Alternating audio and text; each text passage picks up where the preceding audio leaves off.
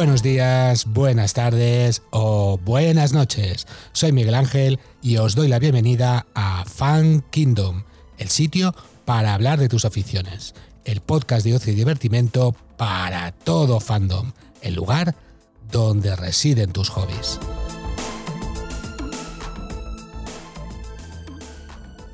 Muy buenas, eh, buenas tardes, buenas mañanas o buenas noches, dependiendo de, de cuándo estéis escuchando o viendo este, este maravilloso episodio, que volvemos a hablar de piedras y gemas preciosas.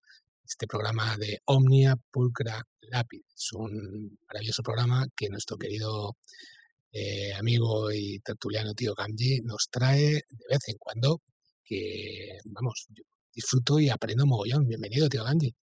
Eh, bien hallado. Eh, aquí con mucha ilusión por eh, continuar hablando de gemas, de piedras preciosas, piedras semipreciosas y, y revelar sus curiosidades y su historia.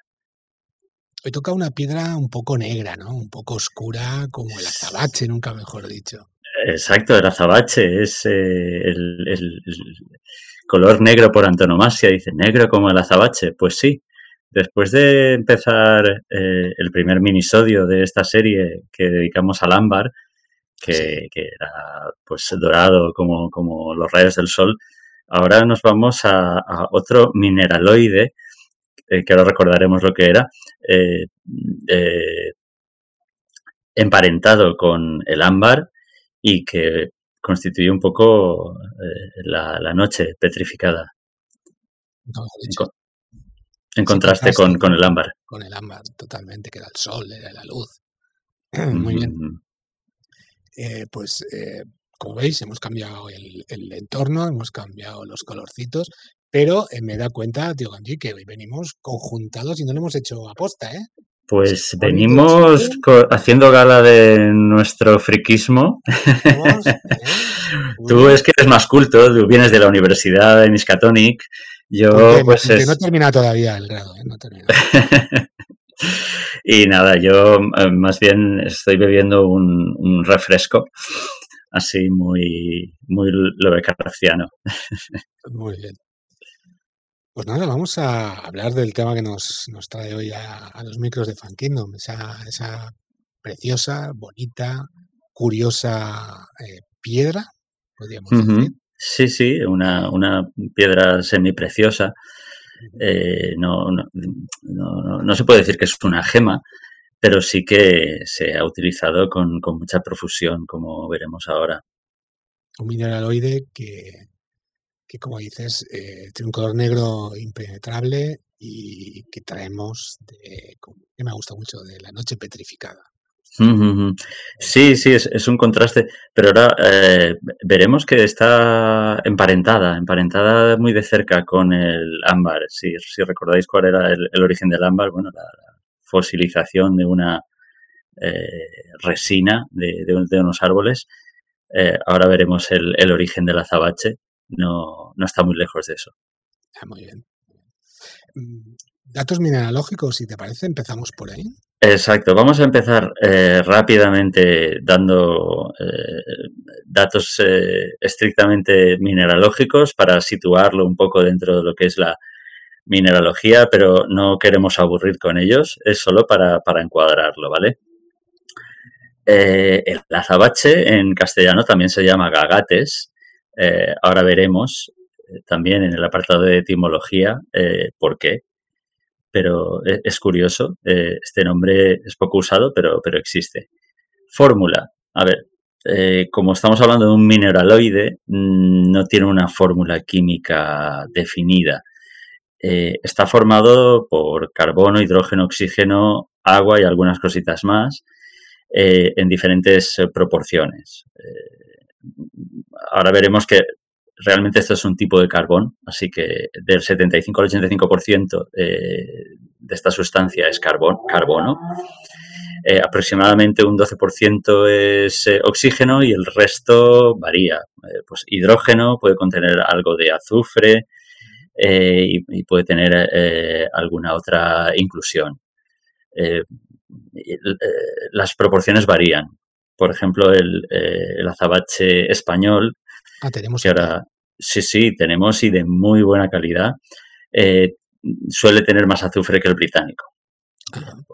Es una curiosidad. Eh, la fractura eh, es, puede ser o bien concoidea o bien irregular. Yo creo que estos eh, minerales que realmente no tienen una estructura cristalina, pues tampoco lo puedes identificar a la hora de, fracturarse. Hay otros minerales que, debido a su estructura, son muy fáciles de identificar por cómo se fracturan. no es el caso. Color de raya pardo oscuro. Recordar que eso, si hacéis una raya en eh, una superficie de porcelana, los eh, mineralogistas eh, conocen bien, será de este color, pardo oscuro. No es negro, pero bueno. Densidad es bastante ligero, pesa la mitad que el cuarzo, está entre 1,2 y 1,3 gramos por centímetro cúbico. O sea, pensar que un litro, entre comillas, un brick de azabache pesa 1,2 kilos, no mucho más que el agua. O sea, es, perfecto, es perfecto para utilizar como avalorios, como pendientes, como... Sí, efectivamente, eso... eso eh, se agradece.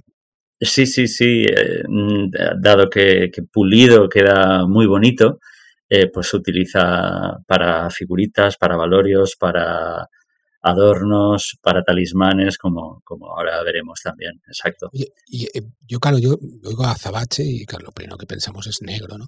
Pero ¿de color hay algún color más que pueda tener aparte del negro? Sí, sí. Eh, al final eh, la naturaleza no fabrica en serie ¿no? todos los eh, minerales y, y, puede variar. Eh, puede ser de un color eh, pardo o gris, incluso verdoso, pero siempre muy oscuro. A, fin de cuentas, estamos hablando de, de, un tipo de carbón. Mm. De hecho, si nos fijamos en la imagen de fondo, vemos que, quitando de que tiene mucho brillo, ¿no? Parecería podría pasar también un poco como carbón, ¿no? Cuando cortas el carbón en trozos grandes, tiene esa. Sí, sí, sí, sí, es, exacto. Mm, de hecho, eh, en, eh, en, el diccionario de la RAE, la definición corta que dan es que es un tipo de lignito, que el lignito es un tipo de carbón. Mm. No es correcto. O sea, es, es curioso, eh, porque esto lo, lo, volveremos a nombrar en, en otro capítulo. El diccionario de la RAE hay algunas definiciones que, que, no son correctas. Por, aunque tienen mucha autoridad, entiendo que, a nivel lingüístico, pero hay cosas que deberían corregir, a mi, a mi entender, vamos, humildemente. Luego, luego lo vemos. Sí. Eh, como decías, en la foto brilla mucho. El, el, el brillo del, mm, del azabache eh, puede ser de, varias maneras, sobre todo si está pulido será un brillo vítreo, parecido al del vidrio. sí, el de la foto estática también creo que un poco eh, podría ser resinoso o graso, un, pelín graso. Me la, perita, por ejemplo, también un poco. Sí, ahí sí, también por la forma. sí, eh, sí, pero tiene, eh, leí que tenía un brillo píceo y digo, ¿cómo un brillo píceo? Y busqué y el píceo es que es un brillo similar al de la pez. Eh, la pez, sí, la pez es una sustancia, es como la brea, es una sustancia negra, grasienta, como el alquitrán. Vale. ¿Vale?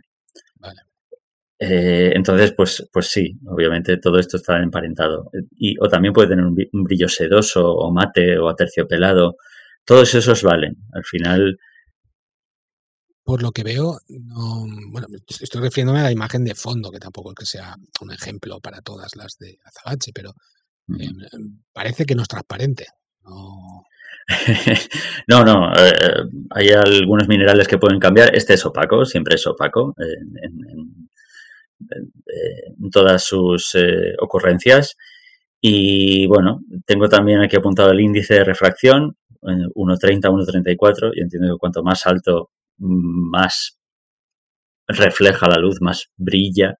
Este, esto es un dato para mí muy interesante, creo que ya lo hemos comentado en algún momento, porque yo como hago trabajo, entre otras cosas, hago infografías, este índice de reflexión es muy importante para cómo se comportan los materiales y, como bien has dicho, para ver cómo se refleja ese, ese material, ¿no? Entonces, yo me lo apunto por si algún día tengo que hacer algo de...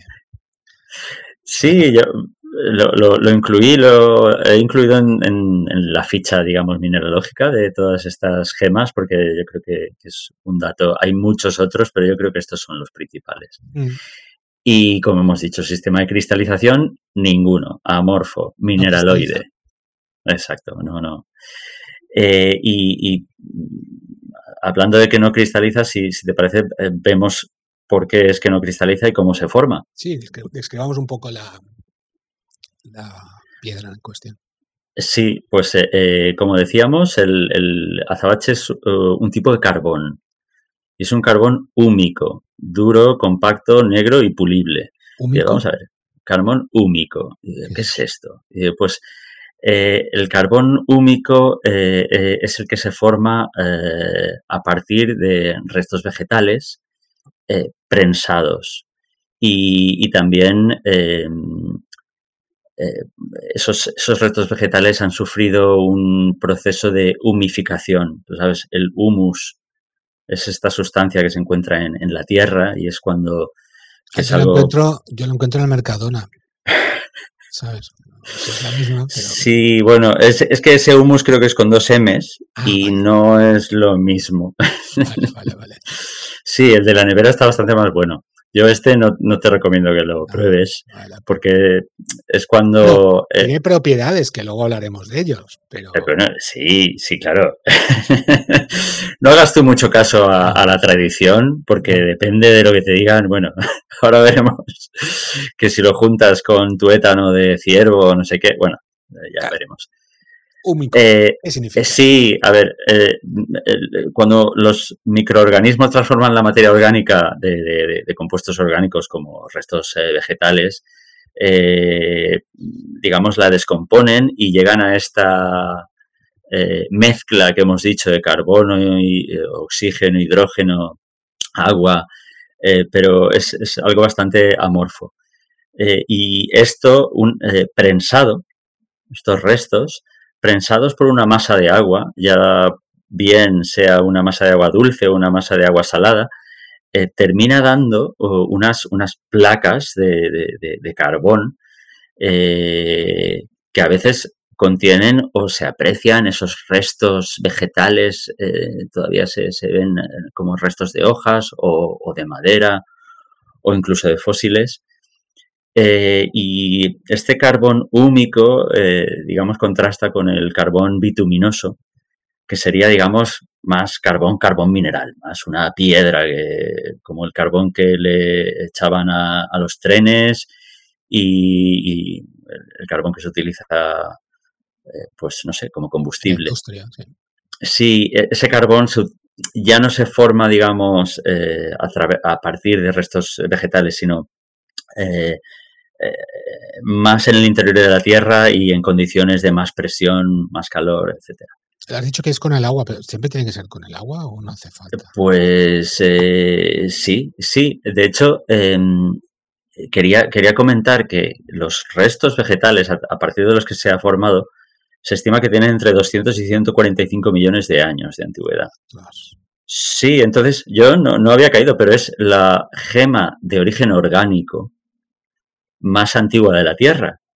Así que puede haber gemas puramente de origen mineral que se han formado en el manto de, la Tierra más antiguas que esto. Hay, hay, rocas de miles de millones de años.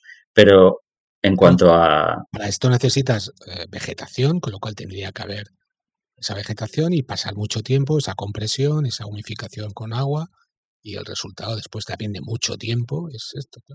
Sí, sí, eh, eso se ha identificado que, proviene de eh, acumulación de, vegetales que eran de la familia del pino y la araucaria.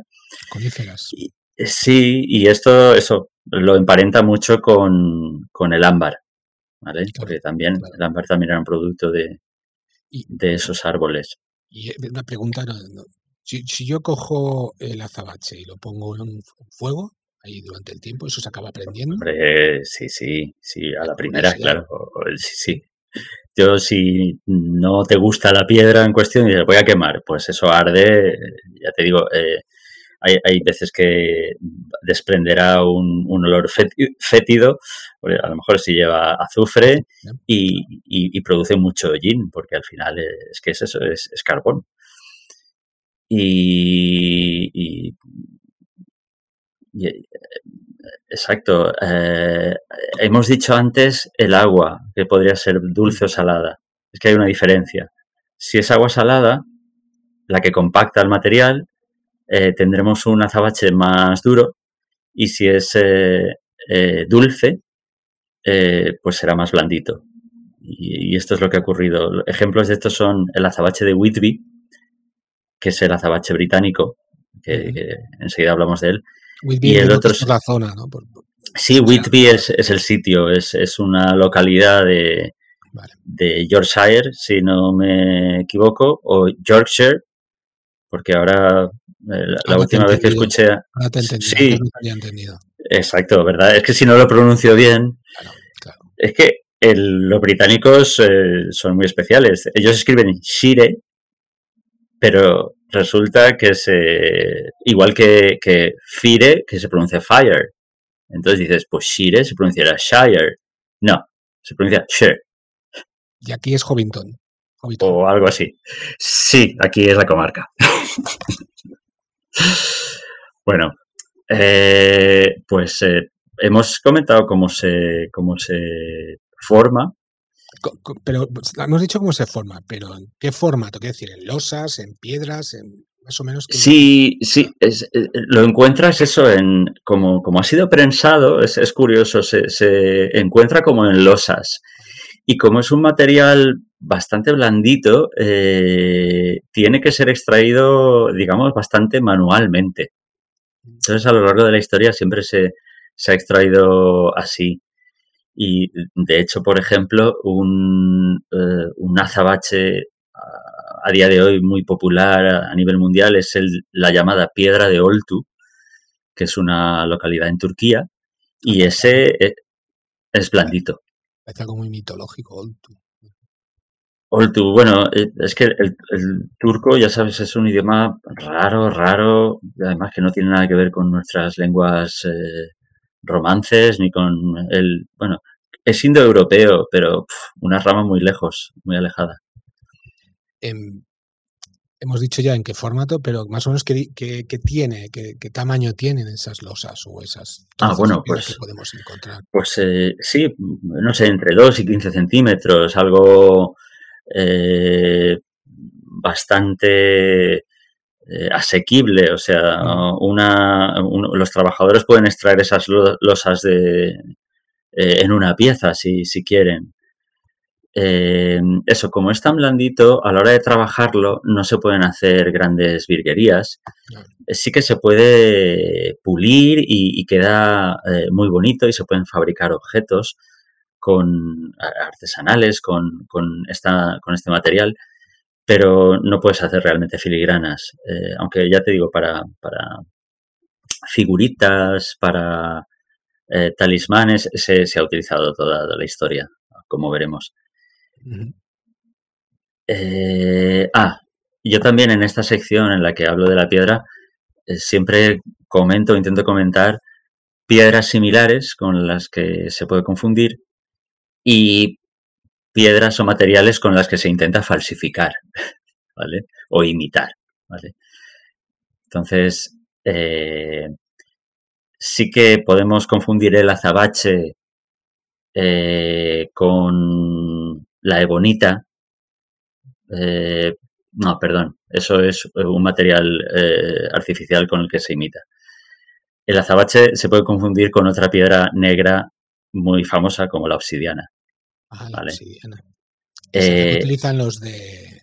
El vidriagón. El vidriagón. Yo sé que te gusta el vidriagón. Me encanta, me encanta ya sabes. La obsidiana yo creo que, que, es mucho más brillante porque es que, es que es un vidrio, es vidrio volcánico a secas, o sea que, que hablaremos de ella ¿no? dentro de, de, relativamente poco. Se puede confundir con el jade negro, con la antracita. La antracita es un, un carbón bituminoso, o sea, es, carbón eh, más mineral con más eh, carbono. Se puede confundir con otra piedra negra muy famosa como el ónice, el onix, con el ágata, con el chorlo, que es una variedad de turmalina. Es un pájaro. Que también es, es negra. Entonces, bueno, eso a primera, simple vista te, puedes confundir, aunque mm, hay, hay, mm, eh, aspectos en los que difiere. Y bueno, desde el siglo XIX hay materiales con los que se imita al azabache y era eh, esto que citaba yo de, la ebonita, que le pusieron ese nombre por el inglés ebony, que es ébano, entonces dijeron, uy, este material artificial es como el ébano, pues es bonita. No es, eh, bonita. No. Luego el asfalto, el vidrio, la baquelita, la vulcanita, bueno, con todo eso se puede imitar. Pero... Habías comentado que, que los yacimientos habían en, bueno, se han encontrado en Turquía, se han encontrado sobre todo en Inglaterra, en Yorkshire, y, en, Whitby, creo que recordar que me has dicho. sí, sí, Whitby. Whitby, Yorkshire, el noreste de Inglaterra, o sea, exacto, la costa nororiental. Pero y aquí también hay, ¿no? Aquí hay, aquí hay, es muy famoso en, Asturias, eh, pues eh, tanto en Villaviciosa, Tazones, y, pero no solo ahí, sino en general en, toda la zona litoral eh, que va de Gijón a Colunga, que, también es llamada Costa de los Dinosaurios, porque se han encontrado muchos fósiles y porque es, un, geológicamente pertenece a ese periodo, esa región. Eh, tradicionalmente ahí eh, se ha encontrado azabache de gran calidad. O sea, parece que el de Whitby eh, en Inglaterra tiene algo más de renombre y, un poquito más de calidad, pero el de Asturias ha sido muy, muy bueno. desde, desde la Edad Media. Y, como veremos también, eh, Asturias, que está en medio del Camino de Santiago, pues hizo que, esta piedra que se, empezó a trabajar, pues se asociara al Camino de Santiago, como veremos. Tazones, oye, no quería dejar de mencionar que ese pueblecito es también famoso porque fue donde desembarcó Carlos I la primera vez que vino a España, el, emperador. Qué bueno. Sí, él, venía pues de, los Países Bajos y no sé exactamente dónde se dirigía, pero por una tormenta se tuvo que desviar y, terminó llegando ahí, que era, era en medio de ninguna parte, digamos. Pero sí, este, este pueblo también es famoso por eso y por su producción de azabache.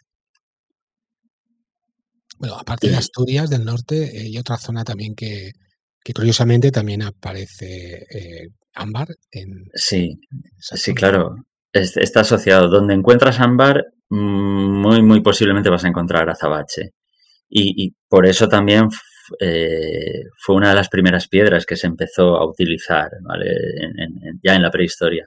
Entonces, en Utrillas, eh, Teruel, allí, además de ámbar, podemos encontrar azabache. Y la verdad es que también hay otras zonas, pues eh, en, el, en Europa, en el sur de Francia, eh, se produjo azabache en los siglos XVII y XVIII, pero no de tanta calidad, en Polonia, en Portugal, en Italia.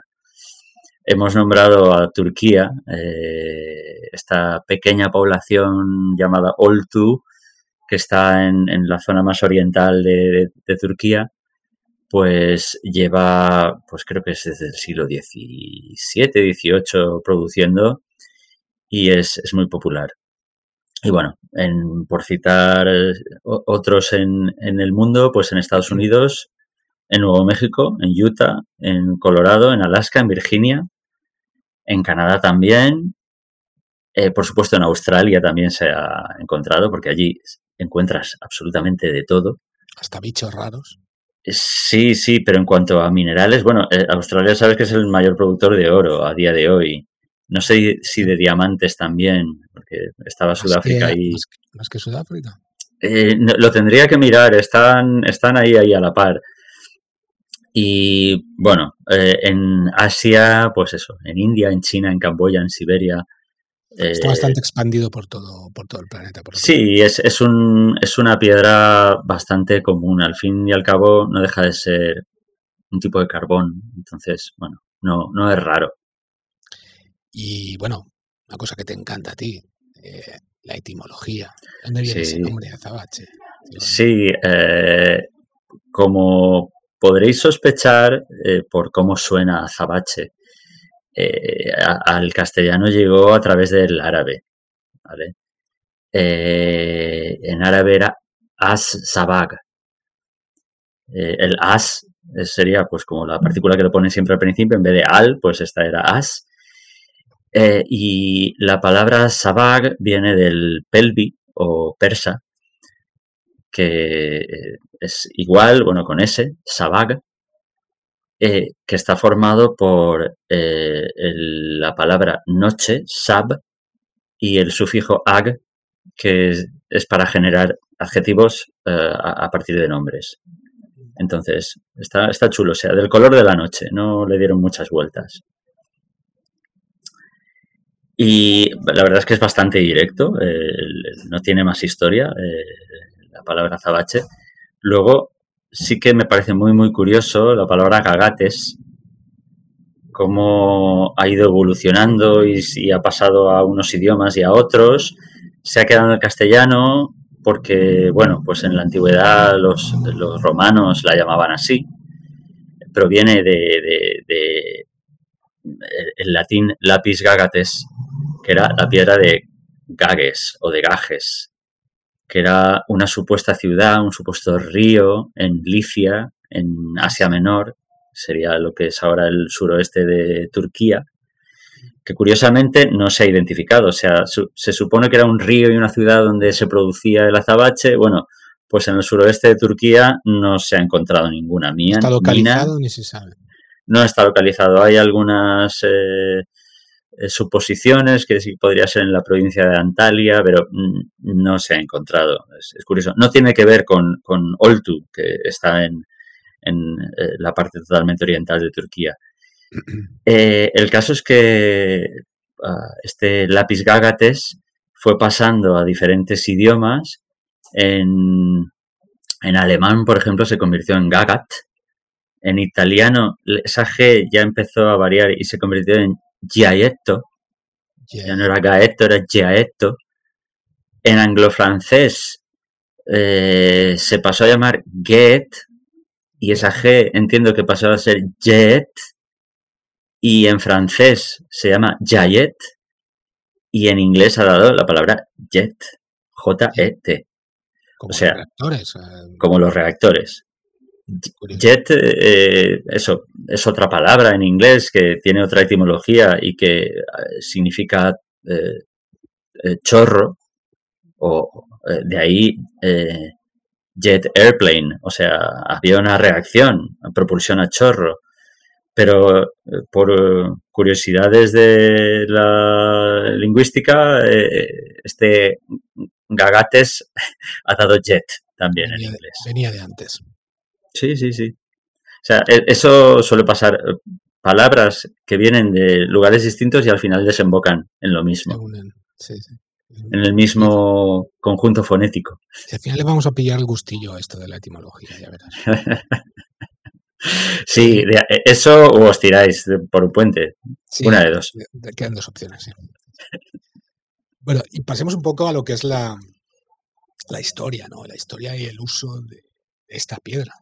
Sí, sí, sí, sí. Eh, como decíamos, igual que el ámbar, esto se, utiliza desde, desde la prehistoria y yo entiendo eso, que, al, al, hombre de la prehistoria pues le, llamaría la atención, la encontraría de manera fácil y diría, mira, tenemos aquí el ámbar, tenemos aquí el día, la noche. Es blandita, la eh, podemos ahí moldear. Eh, podemos pulirla y mira qué bonito queda tal. De hecho, podemos hacer figuritas con ella. Yo hay, hay algunas figuras de arte antiguo y en este caso de arte prehistórico que son una pasada, porque tú la ves y dices, ostra, qué bonito, y parece una obra de arte contemporáneo, totalmente, porque está tan, esas formas tan simplificadas y tan...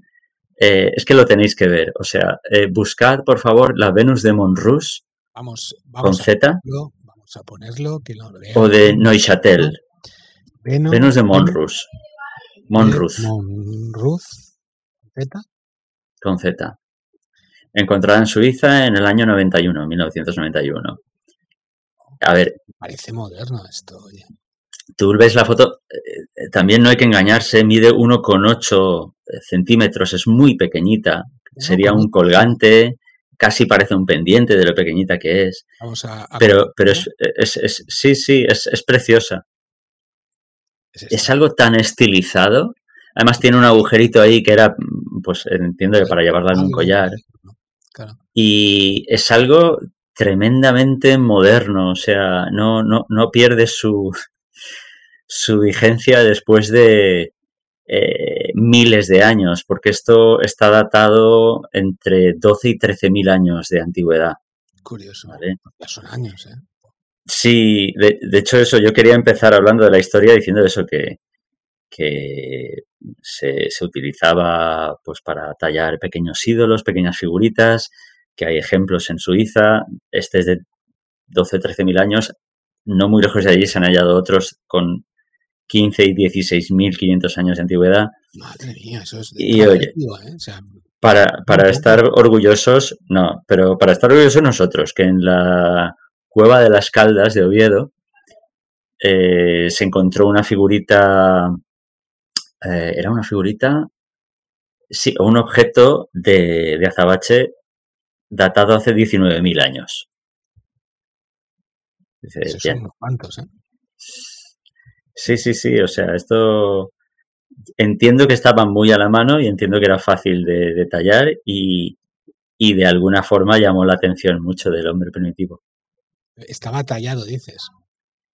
No, que era, era, que era fácil de, de, tallar, era fácil de trabajar, en este caso de pulir o de darle forma. Vale, vale. Entonces ya desde aquellas épocas, nada, Solutrense superior y yacimientos neolíticos se encuentra. Tú ten en cuenta que Whitby, ¿vale? Esta localidad de que hablábamos de Inglaterra, eh, los yacimientos de allí se explotaban desde el 1500 antes de Cristo. ¿Eh? O sea... Pero era, básicamente era para suministro de avalorios o también se tenía algún, alguna funcionalidad aparte.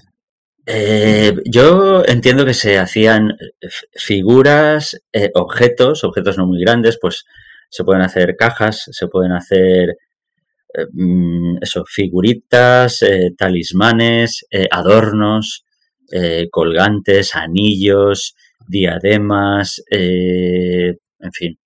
De todo. usos, ruecas, eso también eh, camafeos, bueno, eso ya los, romanos, los, egipcios, eh, eso iba a nombrar los, los egipcios, por ejemplo, eh, lo conocían, lo apreciaban y fabricaban espejos con, con, piezas planas, puliéndolas mucho. Claro, yo entiendo que en aquella época no había, no existían espejos, entonces tenían que imitar para poder reflejarse, para poder verse, ¿no? exacto, materiales que encontraban en la tierra. Exacto. Aunque hay que darles el mérito a los egipcios, que, bueno, y, culturas anteriores incluso a los egipcios, pero los egipcios ya eh, fabricaban una especie de vidrio. O sea, ya, sí, sí. Y, además también encontraron un, tipo de colorante. E, ellos estaban obsesionados con el azul, como veremos en el capítulo cuando dedicamos, hablemos del lápiz, lazuli. Sí. Y, y, encontraron la manera de imitar el, el, azul. Hay una cosa llamada azul egipcio, o sea, tenían sus técnicas y tal. Y, bueno, eh, ya te digo, eh, utilizaban el azabache y lo conocían también los fenicios, los etruscos, los romanos. Eh, los romanos, aparte de, llamarlo lápiz gágates, también lo llamaban succino negro. Mira qué gracia. al ámbar? Sí, sí, el, el succino que, que, hablamos, que es también uno de los nombres del ámbar, por el, ese sucus, ese aspecto similar al, zumo de, una fruta, pues bueno, como entiendo que lo encontraría asociado al ámbar, pues dijeron, es succino y esto de aquí, que está al lado, pues succino negro. muy bien. Pero eran los únicos que conocían su existencia, ¿no? Los vikingos. No, no. Sí, sí, sí, sí. A, lo largo de la historia, claro, los vikingos también hablamos que allí en el Mar del Norte había mucho ámbar, así que por lógica encontraron también mucho azabache y, lo estimaban porque, bueno, como era relativamente blando, pues se podía trabajar bien, se podía pulir, se, podía, se le podían dar formas. y... en, la época antigua una piedra triunfaba si era blanda para poderla trabajar, porque al final las herramientas que uno tenía era con las que podía trabajar esa piedra. Si era muy dura, era muy difícil. Eh, si era muy dura, yo lo que entiendo, claro, era más difícil. Entonces sí que requería más, más maestría. Pero si era muy dura, sí que podías hacer filigranas y podías hacer cosas con mucho detalle y mucho, y figuritas con mucho. Entonces, cada una tenía su, su ventaja, pero claro, entiendo que las duras requerían mayor destreza. O sea que validaba el hecho que fuera bonita, fuera bella, pero también el hecho de poder trabajarla era importante también. Sí, sí, sí, porque si tú coges eh, eso, eh, creo que hemos, hemos hablado de la dureza. ¿Hemos hablado de la dureza? Sí, sí, lo hemos dicho al principio, que era de 4. Eh, la dureza. No, creo que no lo hemos dicho. La dureza está entre, entre 2,35 y 4. Ah. Creo que no lo hemos dicho. Que es mm, tirando a blandito. 2,35 es bastante blando. 4, bueno. Son la escala de Moss de 7, ¿no? Sí, de 10. tú ten en cuenta que 5 es ya el acero. O sea, cuatro, bueno, puedes encontrar ejemplares de azabache que son relativamente bien, no, son muy, muy duros. que tienes el... De dos y tres, claro. Entonces, eh, y ahora me he perdido. en la Edad Media también se conocía este, esta piedra, ¿no? Entiendo. Se usaba. Sí, sí, sí, sí, efectivamente. Mira, religioso. Sí, eh, antes he nombrado el, Camino de Santiago. Pues es impresionante ver cómo en eh, principios del siglo XV, en 1410, ya está documentado el gremio de azabacheros de Santiago de Compostela. De todas formas, no, lo hemos dejado también, hay que decir que los vikingos también conocían su densidad y hacían, eh, lo aprovechaban para elaborar cuentas también y talismanes. Porque era, sí, es que los, sí, los, talismanes, o sea, una piedra, tú imagínate una piedra de, de, ese aspecto. Negra, negra como, como no has visto otra cosa. Negra como la noche, dices, ostras. Eh, eso... Es un, pedazo, de noche que ha caído aquí. Sí, eh, y, además, precisamente la oscuridad es algo atávico. Muchas veces las personas tenemos miedo a la oscuridad, es uno de los miedos más eh, extendidos entonces, eh, es normal que se le atribuyeran poderes enseguida a esa piedra. Y dices, bueno, y, con el razonamiento este de la homología, dices, pues si esto es negro y, es la noche y pues igual si lo llevo conmigo, pues puedo conjurar a los poderes malignos de la noche. Entonces, por supuesto, todas las culturas lo, lo, adaptaban. Adaptaban.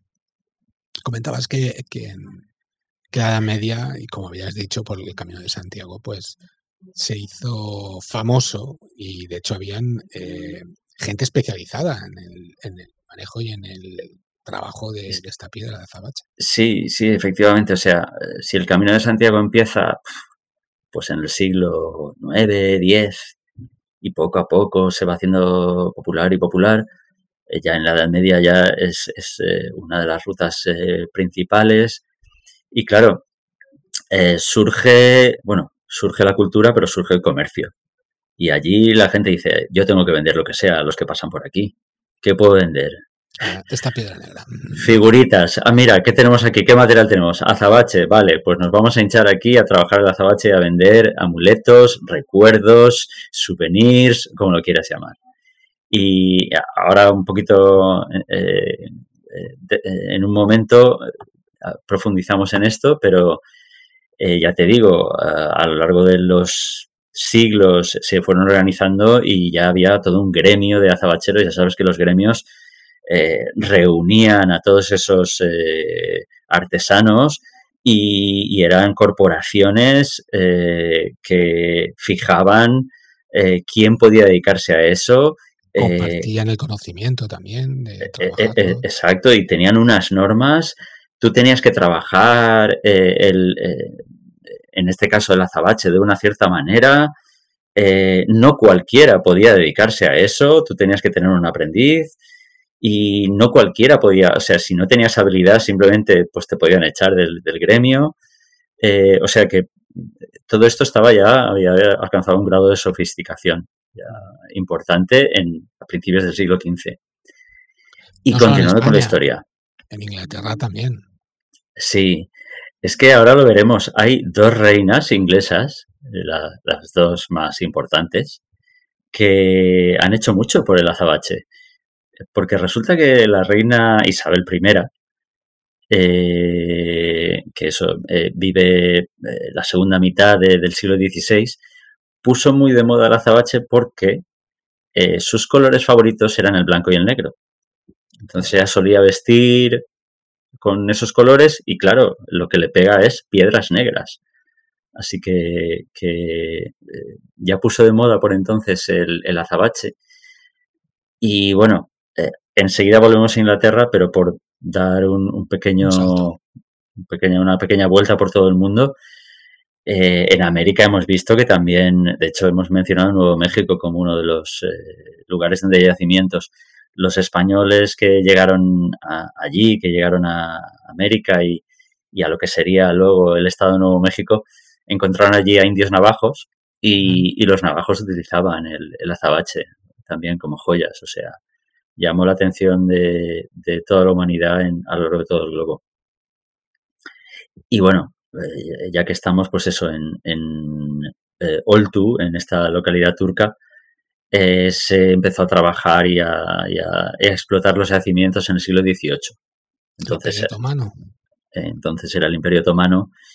Y curioso, yo no, no lo conocía, pero en, en, el Islam hay algo parecido a nuestros rosarios, que son collares con una serie de cuentas. Mm.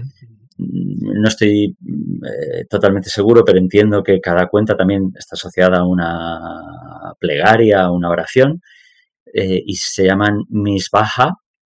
Y, y bueno, pues eh, esta, este azabache es muy popular para hacer estos, estos collares. Y, y, lo que tú preguntabas, ¿y qué se hace con esto? Bueno, pues allí hacen figuritas, pipas, boquillas, cajas, de todo. Eh, hasta el día de hoy, eh. hoy continúa la explotación del comercio. Y al ser una, una joya, bueno, una joya, una, piedra preciosa, una joya también se puede decir, ¿no? Sí. entiendo que ese, color también implicaría asociarlo un poco a un uso más tradicional eh, de luto, ¿no? De, en la época victoriana, quiero recordar. A ver, sí, sí, sí, sí. El luto, eh, exacto, ahora, ahora lo veremos. Yo no estoy del todo seguro, pero creo que, por lo menos en Europa, el color negro se ha asociado al luto pues, más o menos desde el Renacimiento. Antes no, no lo tengo yo tan claro, porque había otros colores que se asociaban también al, luto. De hecho, para los romanos creo que era el blanco, de hecho. No, Para los chinos creo que también es el blanco. Sí, sí, el, el, blanco también tiene sentido. Uno se muere y se queda totalmente pálido. Entonces, eh, sí. Y, luego, por ejemplo, los fantasmas, te los imaginas como, como apariciones ah, blanquecinas. Eh, el caso es que, bueno, sí que es verdad que, que eh, el negro también se asocia un poco a, a lo malo o la oscuridad, ¿no? verlo todo mal, verlo todo negro, verlo la oscuridad, a, la tristeza, al sufrimiento. Entonces, bueno, sí que se asoció por, por algún motivo u otro al luto. Y en el siglo XIX, en, el Imperio Británico, tenemos a una reina que fue viuda eh, la tira de años. Que dio, como, que dio nombre a una época cuarenta y tantos años de, viudez. La reina Victoria, que creo que empezó su reinado cuando tenía 18 años en el 1837 y ya murió octogenaria en 1901, bueno, pues todo ese periodo.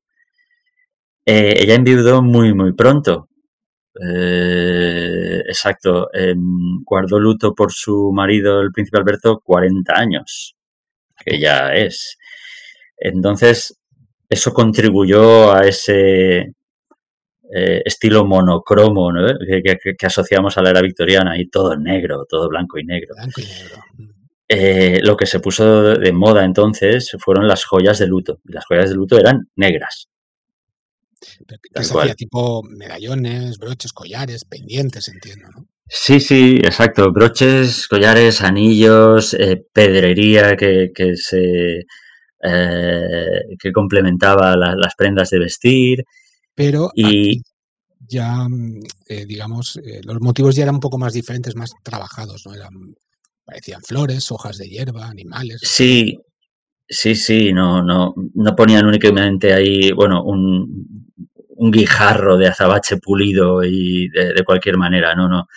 Sí que es verdad que, bueno, los, los artesanos de la época lo adornaban todo mucho más pero eh, tú fíjate eh, hasta qué punto se, popularizó el uso del, azabache. Había otras joyas negras, una es el chorlo, que es eso, ya te digo, un, tipo de turmalina negra.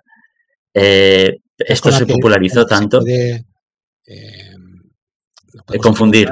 Confundir, exacto. Correcto, correcto, sí, sí, porque al final la turmalina es que tiene otro aspecto y, es como más fibrosa y, tiene, tiene transparencia. Al final, bueno, es negra, pero bueno, eh, eh, todas estas joyas se utilizaron.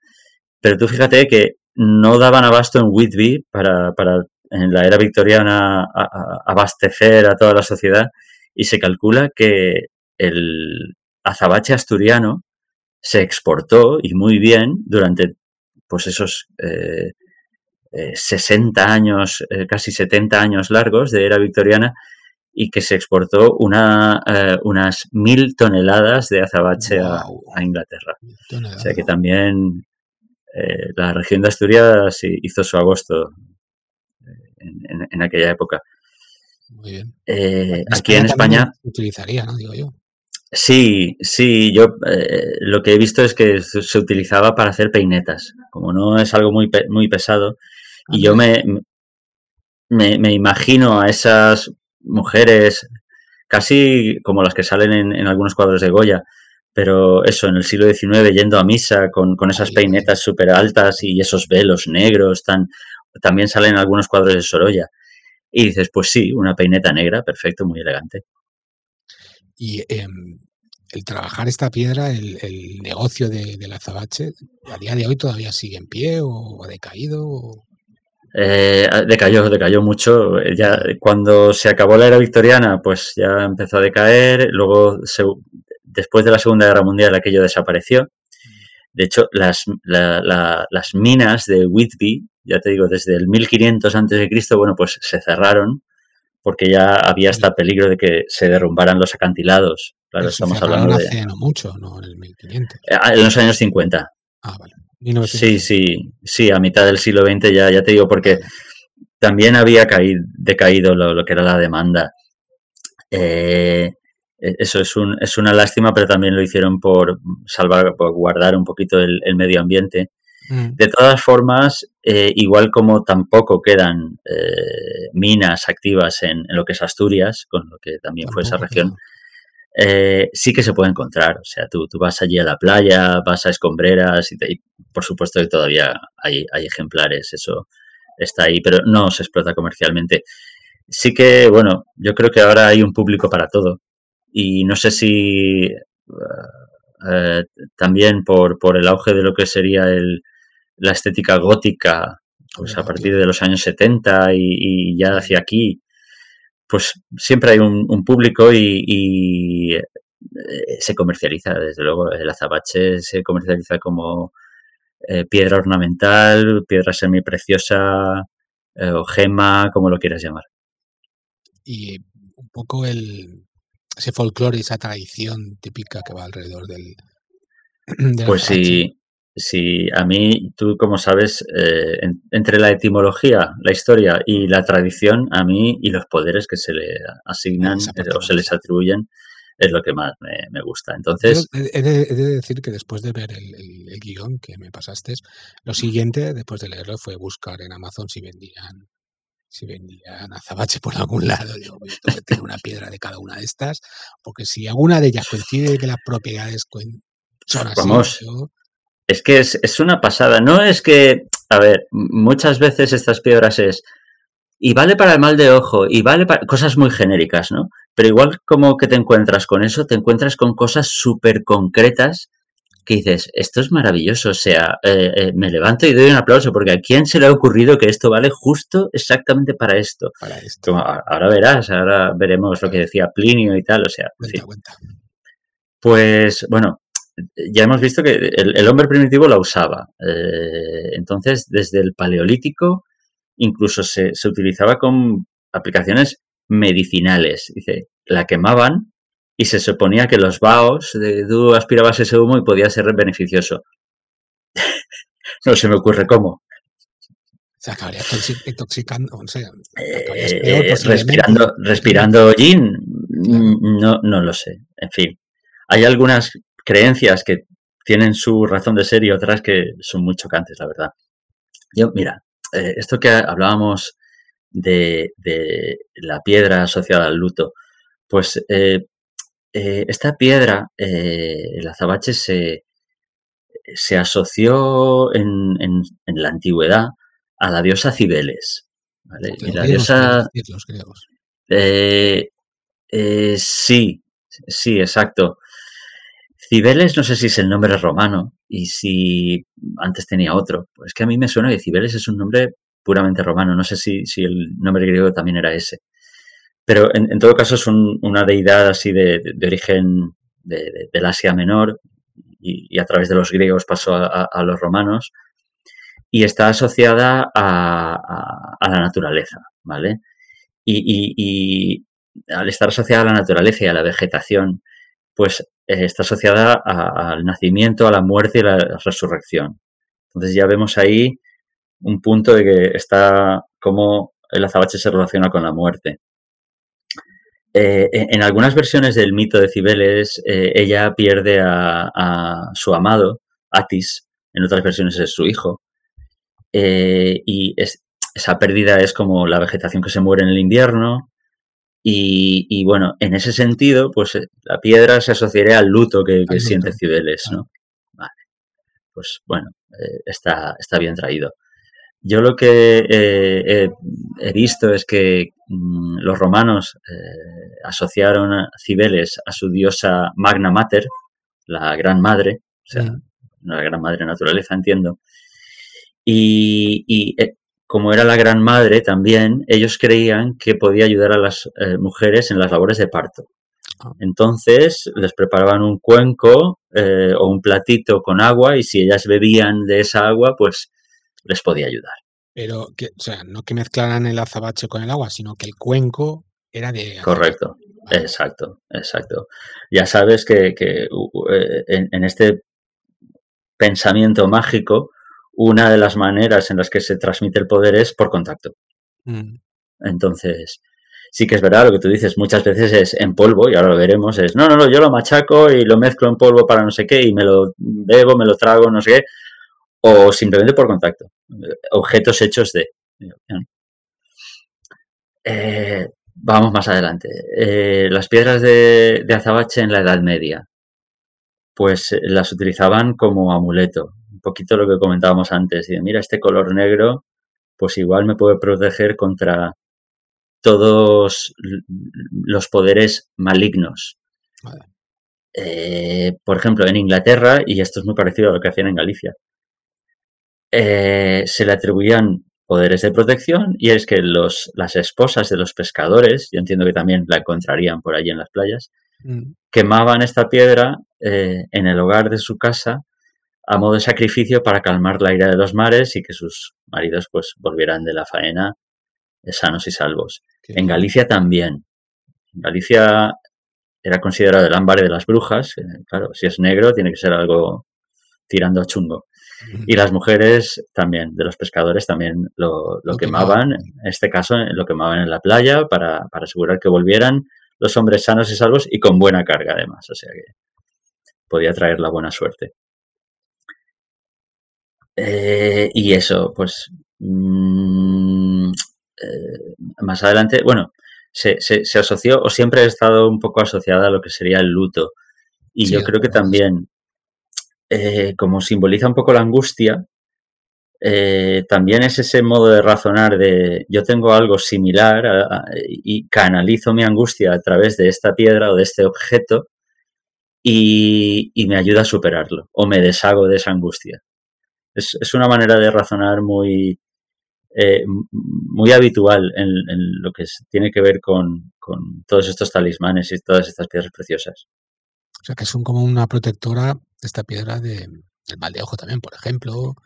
Sí, es que casi todas las piedras, en cuanto, en cuanto alguien decía, uy, qué piedra más bonita, seguro que protege del mal de ojo. Y esto, claro, esto los peregrinos del Camino de Santiago. Sí, sí, sí, sí. Eh, claro, era te imagínate. no sé si todavía es así, no sé si puedes encontrar. No está, desgraciadamente no está en el camino. Sí, en Asturias, en Asturias hay, se, se, vende, se vende material, sí, sí. Yo, eh, sí que estuve hace unos años y ahí se trabaja y se, se vende material de, de azabache. Y, y claro, es un reclamo publicitario. Dices, mira qué figurita más bonita. Ah, tú eres peregrino, en el camino acechan muchos peligros. Llévate esto y te protegerá contra el mal de ojo, contra tal. Y además es que lo tallaban eh, algo muy representativo de esa zona y del camino y de tal, que yo no conocía y que me dejó un poco a cuadros, es la figa o la higa.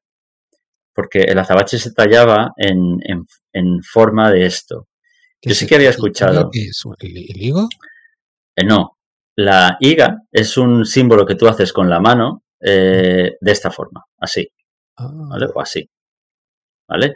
con el, dedo pulgar, eh, pasa a través del, índice y del corazón y sobresale así. Si nos estáis escuchando desde un podcast de audio, Evox, Spotify, cualquier de estos, recomiendo que vayáis al, vídeo que estará subido en YouTube y veréis la, la forma que está creando con su mano tío Gandhi. Sí, eh, a ver, yo sí que había leído que la, la, higa era un símbolo que se hacía con la mano y era contra el mal de ojo y para protegerse de, las cosas malignas. Claro, entonces lo que, unías eso claro, con la forma y... Lo que me pareció muy curioso, pero no deja de tener su lógica, es lo que representa. Y además el propio nombre lo dice. Eh, eh, lo de higa es por, porque representa una vagina siendo penetrada. Y dices, eh, vamos a ver, ¿y esto, mm, caballero, por qué? Eh, porque el acto de la creación, ¿vale? Eh, de la creación de vida, sería lo que protegería contra todas esas energías malignas que buscan la muerte y la destrucción. Es lo que también tiene un poco de relación con esa diosa Cibeles que tenía parentesco con, con la madre naturaleza, ¿no? Con... Entonces dices, eh, ¿cómo me protejo de, de, las fuerzas malignas que me quieren destruir? Pues con un símbolo de creación de vida y de generación. Y hombre, pues realmente sí. Ese es, eso es un símbolo de, generación de vida, porque todo empieza ahí. Según, según eh, cierto libro polémico, en la religión cristiana el símbolo este tal cual es la V, ¿no? El cáliz, la V, que es ah. el, útero de la mujer. Ah, ah, bien, es una interpretación posible, ¿no? Es otra interpretación también. Sí, sí, sí, no, no, no la conocía, pero sí. eso, eso, en el libro de eh, ah, Dan Brown, el más famoso que tiene. Sí, sí, eh, el código de Vinci, claro, claro. Bueno, pues eh, la verdad es que me, parecía muy curioso y, había, había que nombrarlo. Eh, y además, bueno, eh, se pueden ver, todavía se pueden comprar estos amuletos que se hacen todavía en Azabache. ¿Qué poderes tiene esta piedra? Para ir cerrando ya un poco el episodio, porque esto tiene que tener algo. Yo, sí, yo. Si tiene poderes, me la compro, si no, no. Sí, yo muchas veces, en otros capítulos lo mezclaremos todo, hablaremos del folclore y de los poderes toda la vez, pero aquí lo he separado. Y bueno, aquí podemos, eh, podemos asociarla a la brujería, ¿vale? Por, por ese color oscuro y, es que lo bueno del pensamiento mágico es que te sirve para una cosa buena y para una cosa mala, según como lo quieras ver. Te puede proteger o puede valer para, mm, para todo lo contrario. Es que se han encontrado, en Stonehenge, por ejemplo, se han encontrado puñales hechos de, azabache. Eh, se hacían sacrificios, posiblemente. Eh, sí, para sacrificios rituales y tal. Y pues encontraron un, azabache con lustre metálico. ¿Y el gallo negro también te lo comprarás? Tengo gato. no, no, me dejarían nada. Vale. Y bueno, la verdad es que eh, sí que a, las piedras, como yo creo que se las quiere vender, y luego se les han atribuido más bien eh, poderes eh, beneficiosos, como el de curar la añoranza, fortalecer la inteligencia, proteger de la violencia y de la mala salud, en fin. A ver, esto es en general. Yo puedo citar ya a autores de la antigüedad. Sí. Pues, por ejemplo, había un poeta y médico griego llamado Nicandro del siglo II antes de Cristo. Perdona, tío Ganji, ¿por qué los griegos siempre era, era un poeta, era poeta y médico? No sé qué y arquitecto, matemático y no sé qué. ¿Se acaban las carreras de dos en dos o con el matillo? Eh, yo creo que los planes de estudio no, no, estaban tan diversificados como ahora. Entonces, tú te metías a estudiar y, sin querer, sin querer, eh, habías aprendido medicina, pero es que resulta que te la habían enseñado en, en, verso ah. y habías aprendido poesía a la vez. Mira qué bien, qué bien. Pues oye, es para vérselo, ver y pasarlo. Sí, sí, sí. ¿eh? Tú, mira, cuando hablemos de, de, la Edad Media, que tenemos ese programa ahí preparado. Sí, tengo muchas ganitas. Eh, por ejemplo, la música era una asignatura de ciencias, totalmente. O sea, era una de, las asignaturas de ciencias que tenías con matemáticas, eh, geometría, tal. Estaba la música, la astronomía, astronomía y música. Y dices, ostras, pues sí, eh, en, la antigüedad, en la antigüedad estaba todo mucho más relacionado, o bueno, o siempre lo ha estado, pero digamos que no habían separado tanto las cosas, no, eh, las habían desvinculado tanto entre, sí. ¿Qué nos había dicho este poeta médico? Nicandro decía que quemar azabache en una casa la libraba de la plaga. A ver, a ver, vamos a especificar. Quemar azabache en una casa no significa quemar la casa con azabache, no, no. dentro de la casa. Claro, tú tienes tu hogar, tú tenías tu chimenea y después ah en, vez de madera, o voy a echar esta piedra de, azabache y ahora saldrá aquí un humo y este humo purificador se llevará la plaga. Por ejemplo. ¿De acuerdo? ¿De acuerdo? Eh, más tarde, porque eh, este, este Nicandro es del siglo II antes de Cristo, bueno, pues Plinio, que ya estamos en el primer siglo de nuestra era, nuestro querido Plinio el Viejo, eh, describe varias curiosidades y propiedades de la piedra. Y, cito, el, azabache encendido espanta a las serpientes y cura la histeria. Los humos que emana detectan los intentos de simular una enfermedad incapacitante o la virginidad. Plinio el Viejo, Plinio el Viejo es el que murió en el Vesubio. Sí, sí. Claro, este murió cuando muchas cosas y quería inhalar, claro. claro, lo. Pero tú fíjate, dice, no es que valga para H o para B, no. Es que si estás intentando estafar al seguro, intentando simular una enfermedad incapacitante, el humo del azabache te va a detectar. O si tú estás intentando timar a tu novio o a tu novia, depende de... y simulas virginidad, el azabache también te va a detectar. Ostras, madre mía, pues aquí se van a ahorrar un dinero a las farmacias y comprar. Fascinante. Y además, como tú antes decías, esto en polvo, pues sí, en polvo también se puede consumir mezclado con tuétano de ciervo. Eh, constituye un antídoto contra la mordedura de, serpientes. Tú imagínate ese hombre que le ha mordido la serpiente y dice, dame algo, lo que sea, que me voy a morir. Número 43, azabache con tuétano de ciervo. Prueba. Eh, sea, vale, dámelo, que yo... adjudicado. ¿Y los otros mil que le hemos dado otras cosas? Ah, lo siento. Ah, no, pues no. Eh, en fin, es, curioso porque yo conocía eso, las piedras verdes que eran contra las serpientes, vale, pues sí, por el mismo aspecto tal cual Pero ya estas cosas a mí se me escapa. Yo ya no sé si tendrán algún fundamento médico, pero se me escapan totalmente. Porque continúo, es que primero no se queda ahí. Eh, también en polvo, mezclado con cera de abejas, disminuye los tumores, pero si lo mezclas con vino, alivia los dolores de muelas. Oh, ese me vale. Entonces, te, vale para, un montón de cosas. O sea, para el día a día, un dolor de muelas, o que te muerda una serpiente, también muy habitual, o, que te salga un tumor. Lo mismo da que da lo mismo. Eh, cura eh, la epilepsia, eh, elimina las lombrices intestinales y alivia problemas cardíacos. Después de que te tomes eso, que ni las lombrices quieren estar en tu estómago, normal.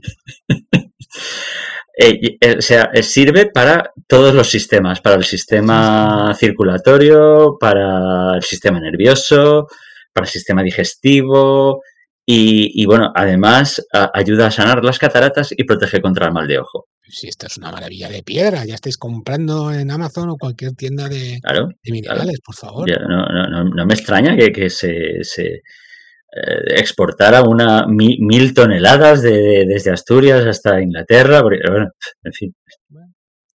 ¿Algún médico? más médicos, más médicos. Yo qué sé.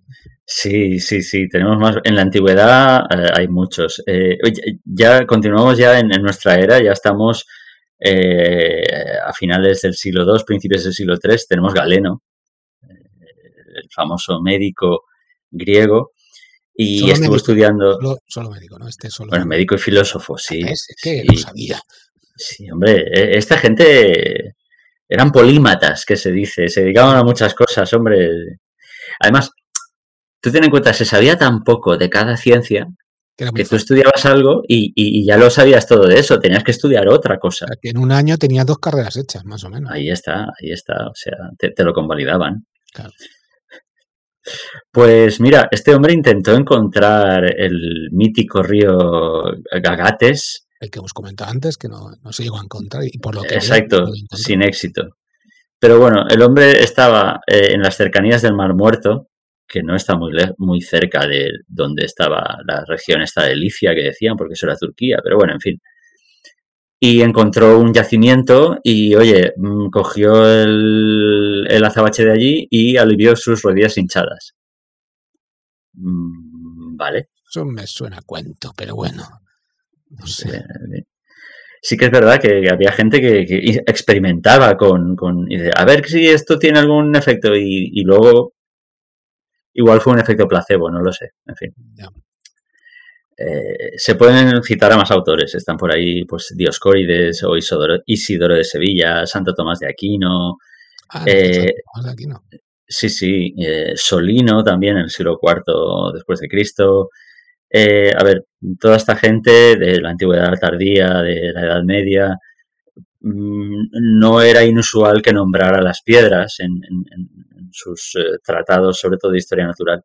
Mm. Y estos en concreto nombran el azabache y, y, bueno, eh, más o menos eh, le dan los poderes o le atribuyen los poderes que hemos comentado hasta ahora. Muy bien. Yo, yo esta parte de los poderes y todo el misticismo me encanta, aparte de que de dónde venga el nombre de, la piedra también es muy interesante. Y oye, espero que hagamos, creo que hemos terminado, ¿no? El, episodio. Sí, sí, el minisodio al final pues, se va a quedar en un minisodio gigante. Larguisodio, sí. Larguisodio va a ser, sí.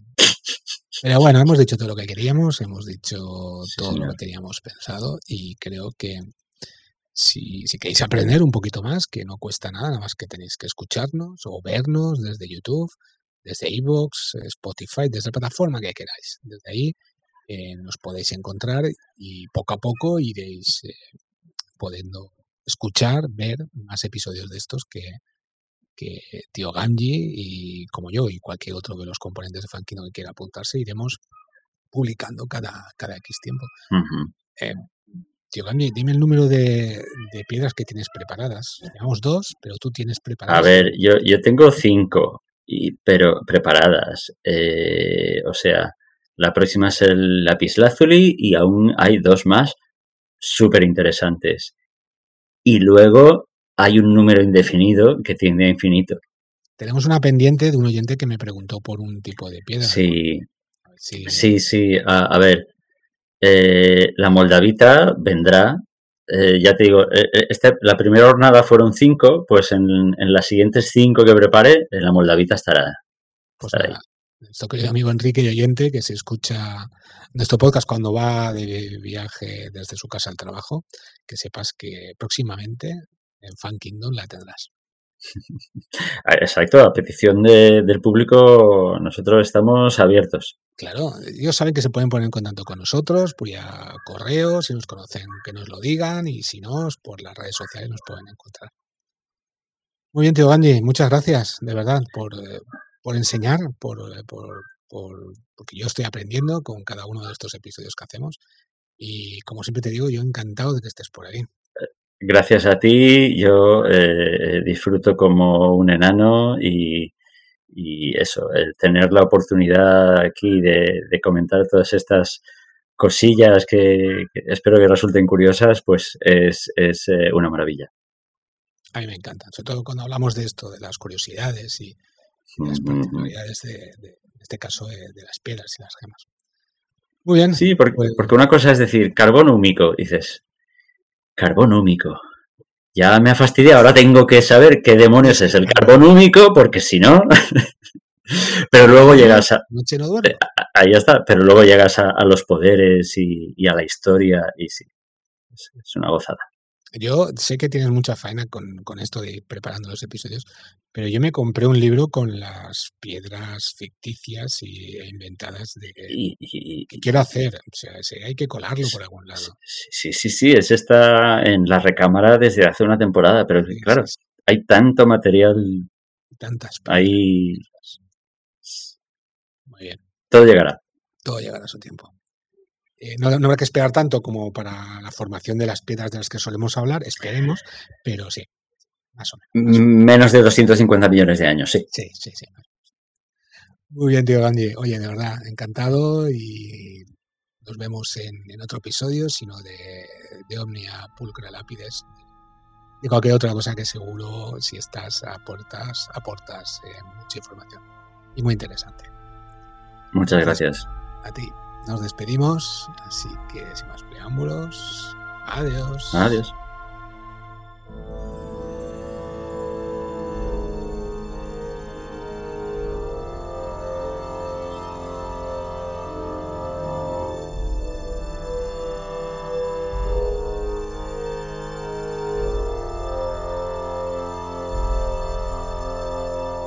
Esperamos vuestros comentarios. Recordad que podéis seguirnos en iVoox, Apple Podcast, Spotify o cualquier plataforma que utilicéis. Y os agradeceríamos enormemente que os suscribierais en cualquiera de ellas. Si queréis estar al día y no perderos ningún episodio, podéis encontrarnos en Facebook, Instagram o Twitter. O también podéis enviarnos un correo electrónico a info.fankingdom.es. Gracias por escucharnos.